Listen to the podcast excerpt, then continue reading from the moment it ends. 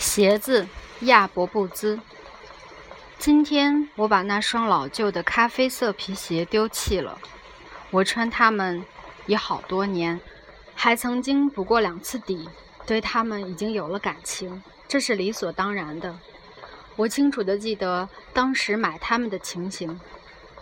我在卢加诺的橱窗里看到了它们，鞋尖是圆的，就像鞋子原本该有的样。可惜市面上卖的鞋子都不是这样。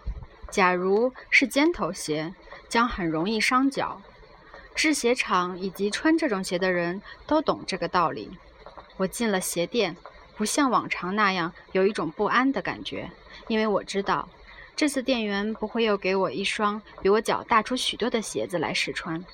我试穿了这双，居然正合脚。唯一下不了决定的是，我该买一双。或者干脆一下子买两双呢？因为如此一来，可以为我余生省下许多麻烦。最后，我还是决定只买一双，因为我不想把前途完全安排好。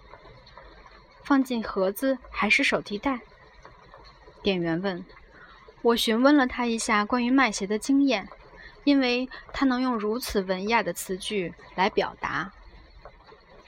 从橱窗后面可以看到大市场，市场后面的海水闪耀着。有几家小货摊，我离开鞋店往那里走去。这双鞋我必须丢弃。关上房门，与鞋独处，沉默中祝福他们，就像俄罗斯人在旅游出发前那样。我默默地致告别词：“亲爱的鞋子，非常谢谢你们。”在这许多年来，你们让我安适的走路。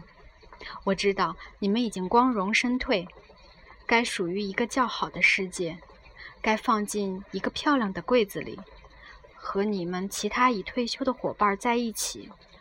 偶尔回来看看你们，把你们刷干净，穿一会儿，边想着过去在一起的时光。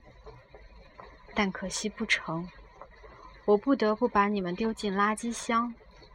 在这个恶劣的世界中，有这样的规矩，请原谅我。